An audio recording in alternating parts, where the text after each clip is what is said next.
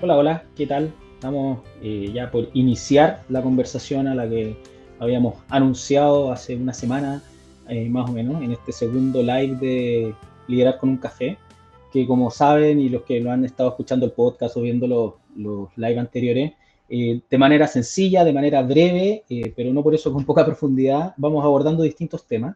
Y hoy día vamos a, a conversar con, con Andrea, con Andrea Cerey, eh, que ya le vamos a pedir que se presente y nos cuente más detalles de su, de su eh, currículum, su carrera profesional, pero es psicóloga laboral, está hoy día es candidata a un MBA en la Universidad de Utah y otras cosas más que vamos a ir conversando. Em, para mí es un agrado contar con ella hoy día por varias razones. Uno, porque hemos trabajado juntos. Andrea hace algunos años eh, fue cliente mía en algunas de las actividades que realizamos. y este último tiempo hemos tenido la oportunidad también de trabajar juntos en algunos de los, de los temas sobre los cuales queremos conversar hoy día y, la invitación es precisamente eso, porque creo que Andrea puede aportar mucho desde la mirada más interna, desde los clientes, de cómo se llevan a cabo ciertos procesos y desde su mirada académica hoy día, porque eh, además los estudios nos pueden acompañar en esa en esa aportes respecto a la evaluación de desempeño. ¿eh? Y no solo la evaluación de desempeño, y ex profeso pusimos el título como el proceso de gestión de desempeño, porque estamos convencidos, y hemos conversado previamente también con la Andrea, Em, que tenemos que llevar un proceso de gestión de desempeño y no solo un momento puntual en el tiempo, porque eso no agrega tanto valor. Em, vamos a esperar a que se vayan sumando, ya tenemos algunas personas eh, viendo la, transmisión, en LinkedIn hay tres personas eh, y en YouTube tenemos algunas más por ahí, así que eh, sin más, le vamos a dar la bienvenida a Andrea. Aquí está. Hola, Hola Andrea, ¿qué tal? ¿Qué tal? Buenos, buenos días. Buenos días. Sí, acá, bueno, para los que no saben, Andrea está en Estados Unidos eh, haciendo su MBA, entonces para ella en este momento son las 7 de la mañana. Está haciendo un esfuerzo importante por eh, estar eh, disponible en este horario. Con mi café real. Está con café, sí, tenemos nuestro, nuestro café ambos preparados. y nada, como comentaba, y, bueno, Andrea, tú estabas escuchando ahí tras bambalinas, y la invitación de hoy es a conversar respecto al valor que tiene o puede agregar un, buen proceso de gestión del desempeño y las consecuencias futuras que puede tener y cómo se puede ir abriendo para otros, para otros temas eh, a las organizaciones, independiente del tamaño que tengan. Porque, claro, entendemos que organizaciones eh, multinacionales o grandes tienen procesos definidos y, modelos de gestión de desempeño eh, establecidos hace mucho tiempo, pero también hemos visto organizaciones pequeñas que, que tienen o que se le agrega mucho valor no solo al desempeño de la organización, sino que el desarrollo profesional de los miembros de la, de la misma. Eh, así que, adelante. ¿Por qué es importante? ¿Qué, qué valor le ves tú? Vamos conversando, tú ya sabemos, eh, esto es más bien informal, yo voy a ir interrumpiendo, conversando, dando mi opinión, eh, pero adelante. Todo suyo. Em, sí, les cuento un poco, yo soy, como decía, en psicóloga laboral y creo que eso me lo voy a llevar para siempre en el corazón, porque creo que las personas son las que están al centro del, proceso de evaluación de desempeño, si bien como las organizaciones se benefician un montón, eh, nunca hay que olvidar que este es uno como de los momentos formales en que los trabajadores se sientan al frente de su jefe, no solo para coordinar un proyecto o para eh, saber qué son las cosas que vienen o, no sé, en el asado fin de año, sino que es el momento un poco más estratégico al cual los trabajadores están explícitamente expuestos en su, en su, vía laboral, en el ciclo laboral de un trabajador en, en una empresa. Y creo, eh, y que esto lo hemos conversado con Etienne, que eso da lo mismo si se hace de manera remota, si se hace de manera eh, presencial en una empresa chiquitita o si se hace en una multinacional con tu jefe sentado, en mi caso cuando trabajé en BHP en Australia. Em, el proceso se puede hacer de todas las maneras. Anoche pensé un montón sobre cómo se puede hacer y si es que es aplicable y me traté de adelantar si hay preguntas eh, sobre cómo se puede hacer todo esto en la virtualidad. Creo que se va a perder algo en los procesos virtuales sobre como la conexión, a propósito de la conexión humana que uno pueda tener estar sentado en una misma sala, como que se arma un ambiente más íntimo distinto, que creo que puede ser importante cuando sobre todo uno tiene que dar como una retroalimentación más apuntada hacia como la mejora y no solo como a reconocer. eh, lo bueno que se ha hecho, pero de todas maneras no le resta valor, en mi opinión y en mi experiencia, como recibidora, no sé si esa es la palabra correcta, pero como persona sentada recibiendo el feedback eh, de manera virtual. Hoy en día, y, y, ya en tu experiencia como destinataria del feedback o del proceso, de todo, eh, recibidora, como decía, y, mm, ¿Alguna recomendación para llevarlo virtual? Porque, receptora, esa es la palabra. Receptora, bien. Eh, porque yo sé y tengo algunos clientes hoy día que están en los procesos o de seguimiento del desempeño o por desfases anuales, digamos, están en el proceso de la evaluación, que es como el hito. Yo, yo, ese es como el gran hito de, de los procesos de, de, evaluación de desempeño. ¿Alguna recomendación que tú digas, mira, si es que ya, sea virtual o no, pero pensemos en lo virtual porque es lo que está pasando no solo por la pandemia, sino que como decías tú cuando estuviste en BHP, porque tu jefe estaba en Australia, entonces la posibilidad de que él tome un avión o tú, ah, no. ¿ah? Em, ella. perdón, es que como dijiste jefe, eh, ah, ella estaba en Australia. Eh, ¿cómo, ¿Cómo lo viviste en una organización como BHP que tenía la virtualidad como parte de su cotidianidad antes de la pandemia? Antes de la pandemia. Eh, a mí siempre me da nervio recibir feedback aunque haya lleve seis años coordinando procesos de, de, de, específicamente evaluación de desempeño y gestión del talento, siempre se me va a salir al corazón, siempre me, me pongo nerviosa. Em, entonces me ha sido muy agradable las veces en que hay como un, un minuto, unos minutos como para conversar de cualquier cosa, de cómo hay estado, cómo está tu semana, em, no sé, como tener una conversación de cualquier cosa chiquitita como para generar el vínculo. Sobre todo que eh, a, mi, a mi jefa no la veía todos los días, o sea, teníamos WhatsApps siempre, Pero, pero ni siquiera en, cámara teníamos reuniones eh, uno a uno eh, todos los días. Entonces también era como volver a conectarme con... Eh, cada vez. Cada vez, claro. Mm. Que quizá la gente que trabaja, bueno, yo también trabajé en Chile de manera virtual, como antes de venirme al MBA. Eh, y también pasa un poco con, con, los jefes, en el fondo de manera normal, en, la misma zona horaria, en, en la misma ciudad. que a uno de repente mm, no tenía el jefe sentado al lado y te perdí a veces un día o dos días en que, si es que de nuevo no en el WhatsApp de equipo, no tenías mm. relación. Entonces recomendaría eso primero, armar como un pequeño minutito de eh, rapport, es la palabra técnica, como de, de, conexión, de, vínculo. Mm, sí. Y después em, partir y que la conversación sea relajada, sea natural, sea mm, honesta y, y siempre creo que es bueno al momento, y esto ya es como en la virtualidad o en la presencialidad, más pensando en el proceso en general, reconocer algo o celebrar algo que se está haciendo bien. De hecho, ayer tuve clases de, no de proceso de evaluación de desempeño, pero de cultura organizacional, y había como comentario general de las experiencias de mis compañeros y del profe, era que las compañías reconocen... Eh, y esta, bueno, esta consultora se llama Reconocer aparte, así que muy... Otro día tendremos ese live para contar por qué, pero, pero sí. sí. Eh, entonces, cuando uno reconoce, también se lleva como la, la, la, sensación de que, bueno, hay espacios para mejorar, porque siempre va a haber espacios para mejorar. De repente también a uno le puede llegar como el feedback de una más y, ya, no, ya no da la cosa. Ojalá no, pero puede ser. Sí, sí.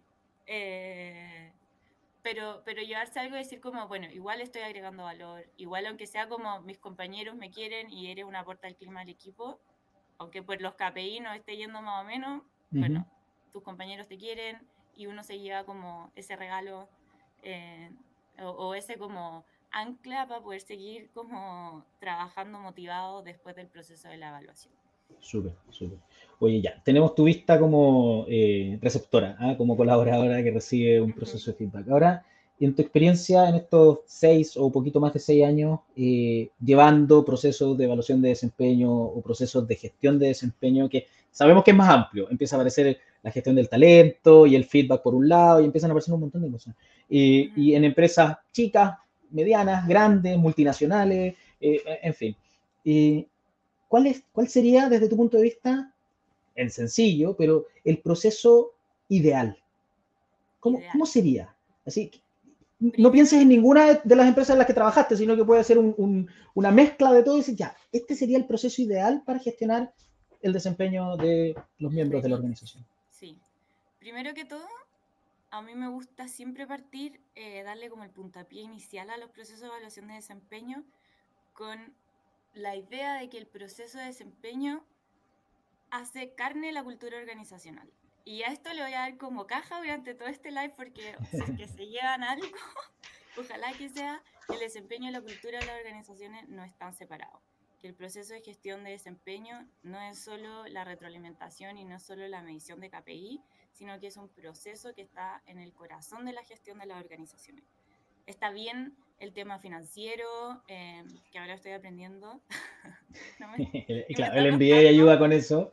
me está Em, está, está bien, todo eso es lo que hace, hace, funcionar, hace funcionar la empresa y no quiero decir que recursos humanos es el departamento más importante, no, la, que la cultura esté en el corazón de la empresa significa que esto es lo que le va a enseñar a todo el mundo cuáles son las reglas en donde se enmarca em, la conducta y en el fondo es cómo queremos que esta empresa funcione hacia adentro y hacia afuera. Entonces, si es que uno entiende el proceso de gestión de desempeño de esa manera, se transforma en un proceso mucho más constructivo y mucho más estratégico que solo ponerle la nota a la gente, eh, te sacaste un 7, te sacaste un 5, toma el bono, eh, qué sé yo. Entonces, la idea... Perdón, Andrea, nos están comentando aquí en YouTube que te escuchas muy bajo. Si puedes subir el volumen. Sí o hablar un poco, no sé si vas a despertar al José, no, no, ya está despierto. ya, está, no, ya, está despierto. Ya está despierto, vamos. Así si puedes hablar un poco más fuerte, más allá de meternos en la configuración, porque vamos a ocupar tiempo en esa. Sí, eh, em, ahí sí. Mi, super close-up, ya bacán. Sí, em, perfecto. Em, bueno, la idea de tener un buen proceso ya más desde la parte como de, de, de gestión de proyecto, digamos, es tener primero que todo un una carta Gantt, eh, algún software más, más eh, tecnológico para eso, más los ingenieros sabrán mejores herramientas eh, para tener una buena, buena gestión del tiempo, eso es fundamental, y también bien divididas las tareas si es que hay más de una persona involucrada en el desarrollo y en la planificación de, como este proyecto de gestión y de evaluación de desempeño.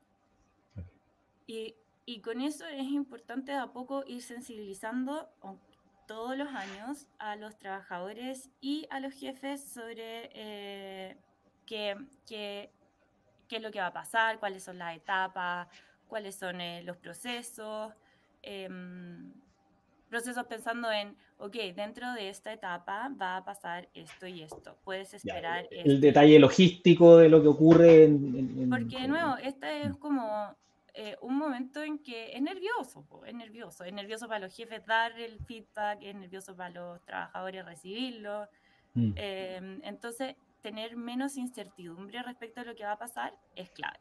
En el fondo, saber qué es lo que se viene nos ayuda a sentir que estamos un poco más en control y eso ayuda a, a, construir como un colchoncito para decir, ya, más o menos sé qué es lo que se viene, no, no, no tengo que estar asustado.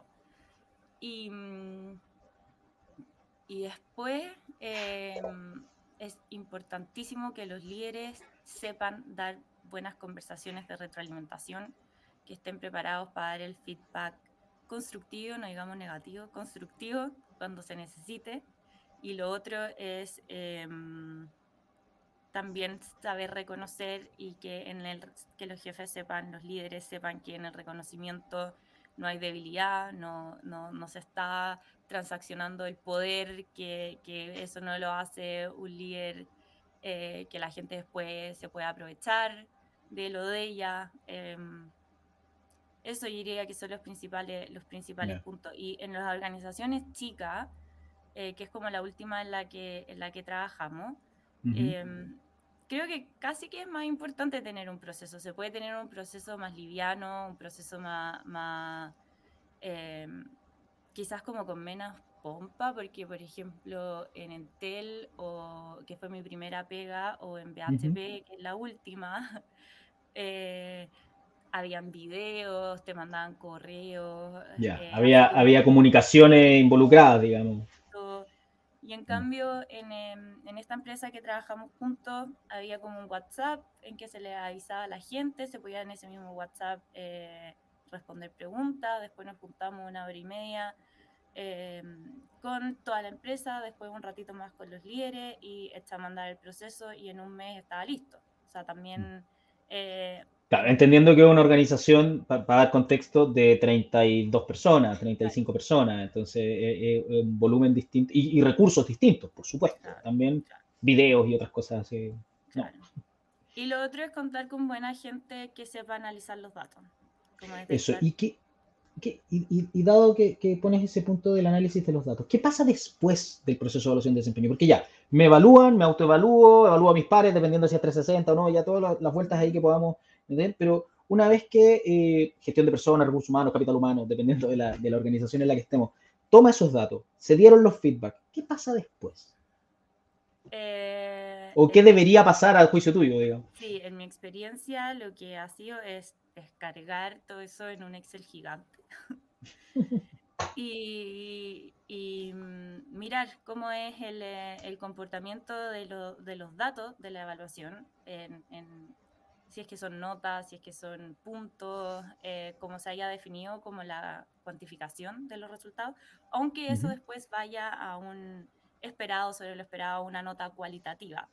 La idea es siempre eh, cuantificar y desde ahí después em, mirar, eh, me gusta la palabra comportamiento, porque de repente los números, em, no sé, esconden información eh, detrás de cómo, de cómo se mueven, de cómo uno pueda graficarlo, qué sé yo. Y cuando se detectan como anomalías en esos números, o sea, un jefe que puso puro 7 eh, o un, una, un líder que puso puro uno, uno es importante entrar e identificar qué pasó. Es un primer líder que no, que no estaba calibrado en los contextos de la organización. Em, es una persona que lo hizo apurado y que entonces hay que entrar a, identificar, bueno, qué pasó con el proceso. Mm. Y la idea después es también entender cómo se comportan las distintas gerencias o los distintos equipos y ver si es que hubo diferencias en un proceso que no todas las empresas tienen eh, o no todas las tienen tan formalizadas que se llama como el proceso de calibración. Eh, y uno efectivamente ahí lo que hace es ver, bueno, tengo este que le puso mala nota a la mayoría, este que le puso puras buenas notas a la mayoría, o uno en que la distribución de las notas en el fondo no están en la curva normal, sino que están cargados hacia la izquierda o a la derecha.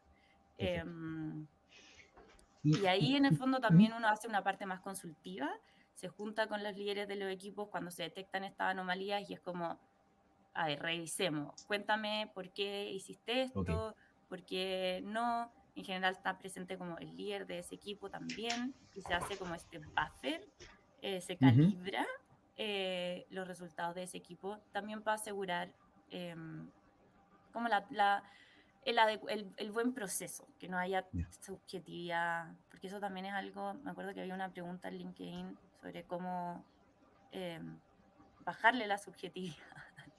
Este Hacerlo al menos subjetivo, claro, eh, intentar. Sí, em, después vamos a ir a mirar los resultados de la encuesta. Tengo aquí de la encuesta que, que hicimos ayer para, o ayer para el, lanzar esto. Pero, ¿cómo, ¿cómo convenzo a un gerente general, a un CEO, a un dueño de una empresa, de que el, proceso, y de nuevo, el proceso, no solo la evaluación de desempeño una vez al año, que sabemos que no, o sea, que, agrega poco, pero ¿cómo, ¿cómo lo convencemos de que esto le va a agregar valor a su, a su organización? qué, impacto va a tener en el mediano largo plazo? ¿Qué impacto va a tener en el, no sé, ya cuál va a ser el ROI? No, yo sé que no vamos a calcular el, el, retorno a la inversión de, del, proceso, o cuál va a ser el, eh, qué impacto va a tener en, el, en el EBITDA. No, no, no, no es el punto, pero, pero ¿cómo, cómo le, lo convenzo de que agrega valor? Porque también conocemos organizaciones que dicen, oye, me certifiqué por la ISO 9001 y tengo que tener proceso de evaluación de desempeño. Pero, ya, pero más allá de la ISO, ¿por qué le agrega valor? Porque alguien debiera decir, ¿sabes qué? Yo quiero instalar un proceso sólido, robusto, de valor para mi organización, un proceso de evaluación de desempeño, en dos minutos, Andrés.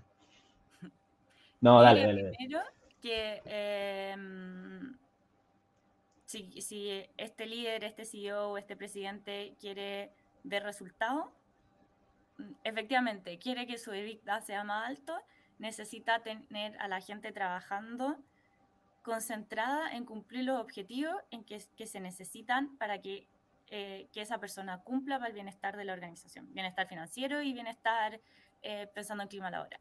Okay. Em, el proceso de evaluación de desempeño es, es cuando se vuelven como a engrasar los, eh, los engranes de la organización para ver cómo vamos de, de, abajo hacia arriba cumpliendo eh, o trabajando para cumplir como con el, la meta, la meta eh, organizacional de, em, financiera o, de cualquier otro tipo.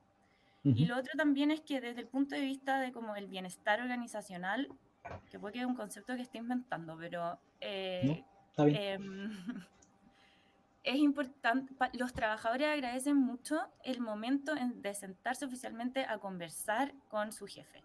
Y es de hecho uno de los, de de los em, puntos en que modula eh, mucho, em, tiene un impacto importante en, en, los resultados de engagement de los equipos.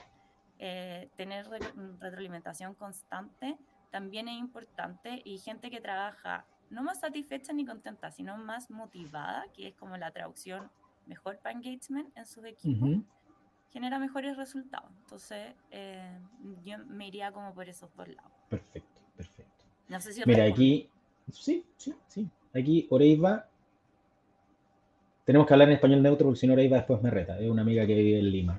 ¿eh? Es Oreiva, perdón, creo que... Ahí va. No, no, no, pero mira, dice que para ella la calibración es injusta.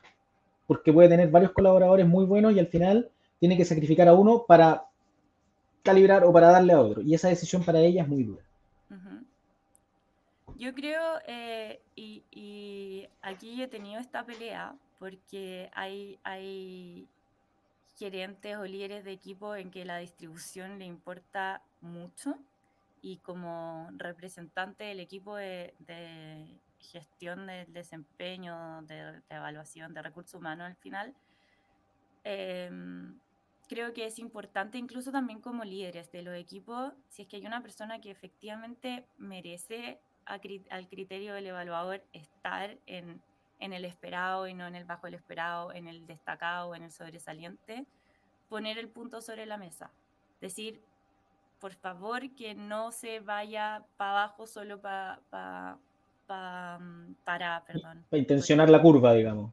claro, porque mm. efectivamente si está ahí es porque tuvo el mérito. Ahora, claro, si todo tu equipo está en destacado, entonces ninguno es destacado. Si estamos todos bien. O tiene que condecirse con los resultados que están obteniendo, que podría ser que sean de alto desempeño, digamos, que eventualmente es algo que puede Claro, no sé, Oreiva, eh, entiendo de todas maneras lo que, lo, que, lo que dices, pero en mi experiencia, en las organizaciones donde yo he trabajado, a, a los trabajadores eh, les les genera una sensación al revés, de, no de injusticia, sino de justicia o de confianza en que la evaluación no va a depender solo de una persona, sino que después va a ir a un comité en que se va a asegurar que los criterios hayan sido aplicados para todos igual.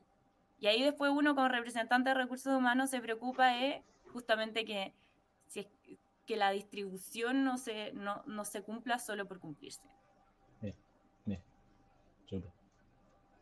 Eh, la encuesta, hicimos una encuesta, eh, era mi primera encuesta en LinkedIn, así que yo no tenía mucha expectativa en ella y hubo 135 votos. 76% de la gente dijo que sí, que el proceso de evaluación de desempeño sí agrega valor a la organización. Como proceso, estaba intencionado. Algunos saltaron como, no, es que la evaluación de desempeño una vez al año y todo, y hay comentarios ahí, no los vamos a leer todos, pero eh, un 11% cree que no, por, su experiencia, y había un 13% que decía depende y le pedimos que comentara y ahí comentaban, y claro, si puedo resumir los comentarios que hay ahí, tiene que ver con esto, con que es un proceso que es poco frecuente al hacerlo una vez al año, que es poco ágil, decían algunos, eh, y que, y que hay tanta distancia entre conversación y conversación, no pasa nada. Entonces, claro, tú, tú agregas algo que, y, y, lo esbozaste en algún momento, está bien, este es el hito, pero tenemos que ponerle feedback o retroalimentación o conversaciones en torno al cómo estoy haciendo mi trabajo, para decirlo en sencillo, cotidianamente. Si no, eh, una vez al año es sorpresa y, no, no, no, nos sirve. Eh, pero en general la gente cree que sí, ahora va a depender también de las experiencias que cada uno de nosotros ha tenido con los procesos de evaluación de desempeño y con, y con Por eso que es importante estandarizar y como empresa asegurarse que los líderes estén ahí en nombre de la empresa y, y en el fondo viviendo esta experiencia desde el punto de vista de la cultura y de los valores organizacionales. Porque también, de nuevo, es un momento en que se materializa la cultura de la organización y, y, es importante estandarizar eso lo más que se pueda, esa experiencia. Yo no sé si alguien tiene alguna pregunta más, alguno de los, ahí tenemos siete, ocho, nueve personas conectadas entre LinkedIn y, y, y YouTube. Eh, pero yo estaba tomando algunas notas y, y, claro, más allá de, mira, este es el proceso perfecto y todo, hay ciertos criterios o ciertas inspiraciones que tenemos que cuidar, dado lo que tú me contaste, Andrea, ahora, y, si me equivoco o me faltó algo, me, me lo sumas. Pero tiene que tener, el proceso tiene que tener vínculo con la estrategia de la organización sino que aislado y no, y no funciona. Segundo, y lo acabas de decir de nuevo, y, lo dices harto, el, el, proceso de evaluación de desempeño, el feedback, etcétera, encarna la cultura. El cómo lo hagamos, lo que digamos, lo que no digamos, va a mostrar la cultura de la organización en la que estamos y que queremos promover como, como organización. Y después comentaste algunas cosas más operativas respecto a, bueno, hay que sensibilizar todos los años. Este es el proceso, estos son los pasos, aunque suene repetitivo, porque como nos olvida hay líderes nuevos, hay personas nuevas, hay rotación, etcétera, y eso ayuda a disminuir la incertidumbre. La tensión que se genera en torno a la conversación de feedback, yo creo, y tú lo decías también, pero yo creo que se genera por varias razones, y una de ellas es que es muy distanciada. Mientras más frecuente yo tengo una conversación, menos tensa es. es Entonces, si la hago más frecuente, va a ser más, menos difícil. Ahora, una vez al año, difícil. ¿no? Eh, también decía, y esto me toca de cerca, digamos, los líderes tienen que saber dar feedback. Saber, más que dar feedback, porque ahora también está apareciendo el concepto del feed forward y pensar en el futuro y todo, saber sentarse a conversar con las personas en torno a su desempeño, pensando en el futuro, pensando en el desempeño futuro y no solo en el pasado. ¿Eh? Pero, no, claro, pero, el pasado ya no lo pueden, ya no claro, ¿eh? pero, pero es algo que se entrena, es algo que se aprende, es algo que no es, no es, no todos nacimos sabiendo conversar sobre el desempeño. ¿eh? Y, y también lo decías en algún momento, esto bien llevado impacta los resultados de la organización. El bienestar de la organización, tanto financiero como decía, y también de los colaboradores y las personas que, que la componen. Eh, de nuevo, ahí hay criterios a tomar en cuenta cuando pensemos un proceso de evaluación de desempeño o para mirar el que tenemos, ¿no? porque hay organizaciones que ya tienen el suyo y podrían darle algún proceso de, de mejora continua. Eh, ahí Oreiva, y, y con esto ya vamos cerrando, Lanza dice que en la industria farmacéutica tienen el, Mid-Year Review, que claro, es la revisión de, de, mitad de año, y se tiene la oportunidad de ir ajustando antes de llegar a la evaluación final. Bien, claro, hay muchas organizaciones... del proceso de evaluación de desempeño. Claro, el seguimiento, el... Sí. Hoy día hay organizaciones con las que yo trabajo que lo hacen eh, por cuartos, digamos, ¿eh? trimestralmente. Que ya empieza a sonar más, más frecuente y más razonable, y hay algunas por otro lado en que es mensual, y ya depende de, la, de las tareas. Pero sí, eh, ir incluyendo partes de, de, o incluyendo en el proceso momentos intermedios también es, es, es, bueno. ¿Por qué? Porque no nos resulta natural.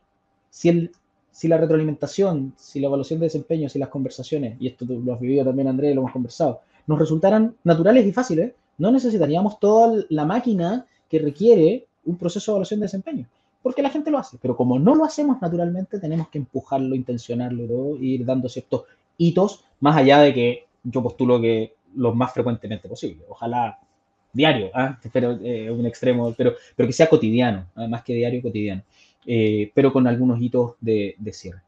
Em, bien, estamos ya, sí, llevamos un tiempo razonable conversando esto. Muchísimas gracias, Andrea. como siempre, es un gusto conversar contigo. Ahora esta conversación la va a escuchar y la va a ver más gente. Las otras las habíamos tenido más, más en privado. Eh, y espero que les haya servido. y espero que a ti también para ordenar algunas ideas. De repente esto también siempre pensando en qué voy a decir y todo uno ordena ciertas cosas.